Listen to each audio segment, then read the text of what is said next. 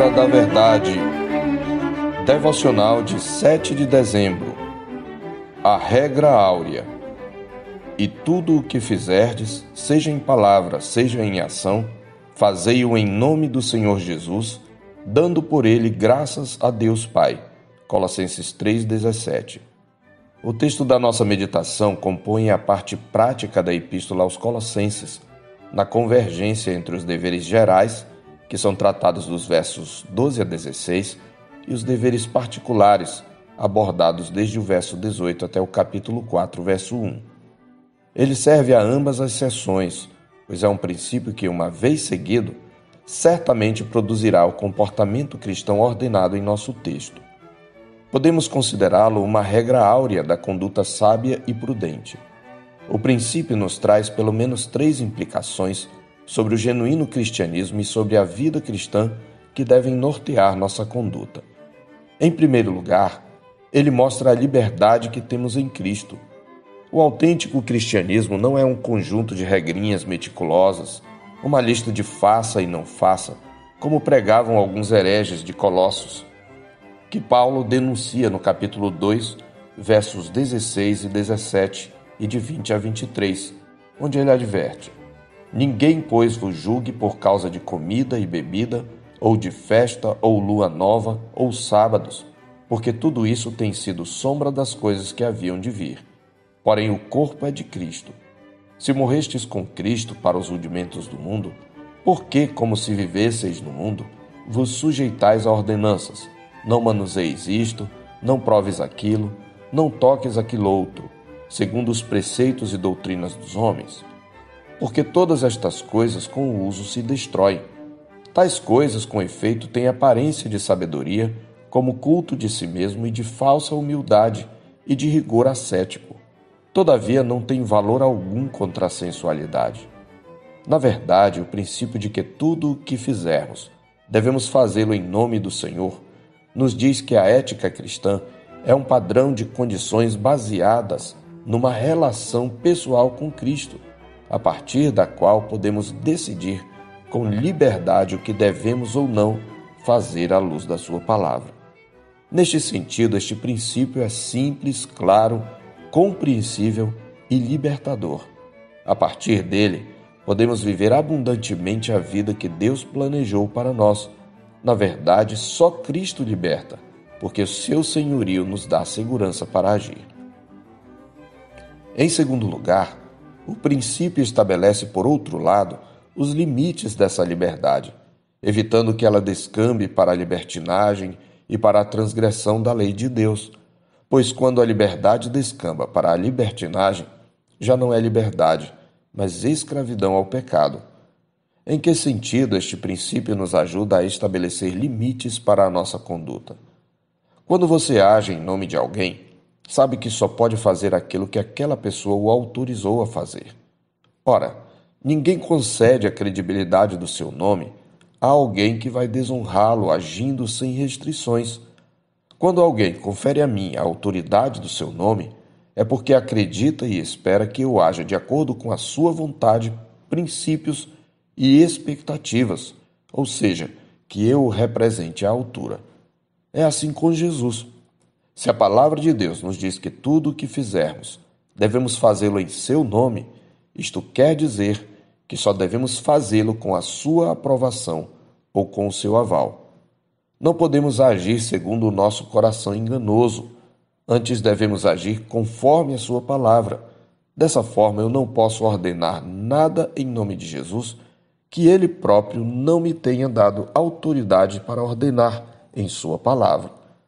Portanto, a expressão fazei tudo em nome do Senhor Jesus não é um cheque em branco para eu fazer o que quiser, sem freios.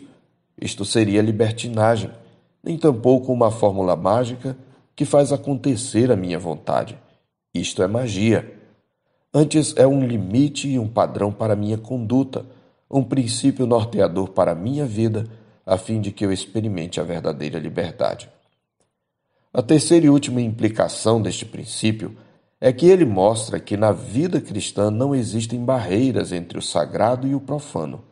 Pois se tudo o que fazemos ou falamos e até o que pensamos é dito, pensado ou falado em nome de Jesus, segue-se que todas as nossas atividades estão envolvidas em nossa relação com Cristo. Assim, os que são de Cristo, para eles tudo é sagrado. O que eu faço no meu trabalho, chamado secular, eu faço para Deus. Portanto, é um ato de culto, tanto quanto o que eu faço na igreja. A obediência é um ato de culto. Trabalhar para Deus, portanto, não é simplesmente trabalhar na igreja. O cristão trabalha para Deus 24 horas por dia, pois tudo o que ele faz é em função de agradar a Deus e manifestar a glória de Cristo ao mundo, tanto natural como sobrenatural, para que outras pessoas vejam e se convertam a esse Deus, e para que pela Igreja a multiforme sabedoria de Deus seja conhecida agora dos principados e potestades, como está escrito em Efésios 3:10.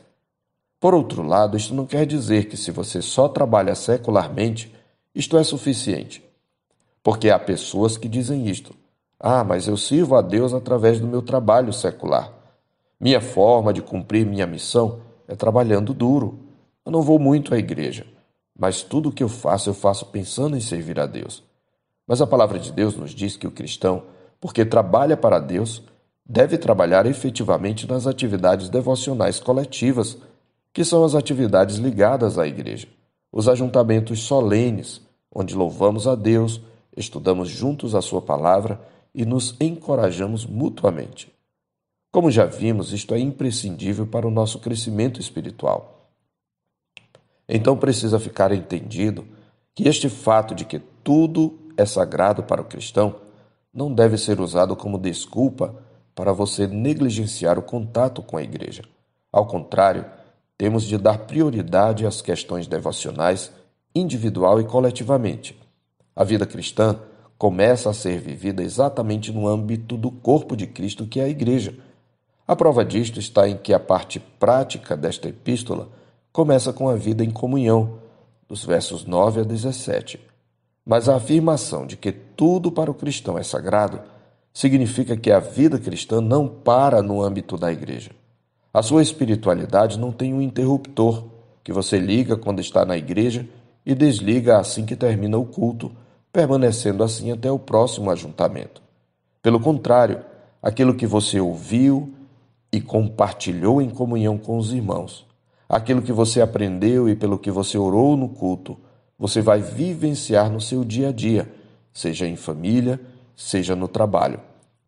Sendo assim, a igreja é o lugar onde você é treinado, o lugar por excelência onde você aprende a ser cristão e é fortalecido na fé.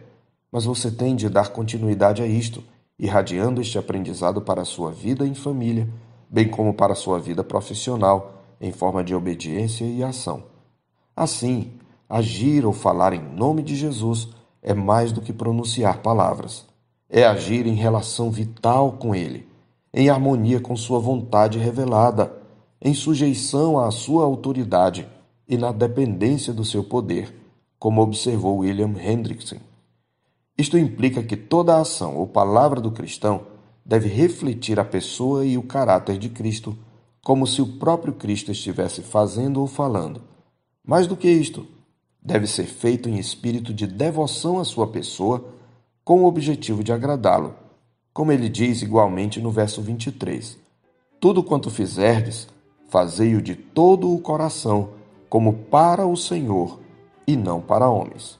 Eu sou o pastor Marcos Augusto, pastor da Terceira Igreja Presbiteriana de Boa Vista, em Roraima. Tenha um bom dia na paz do Senhor Jesus.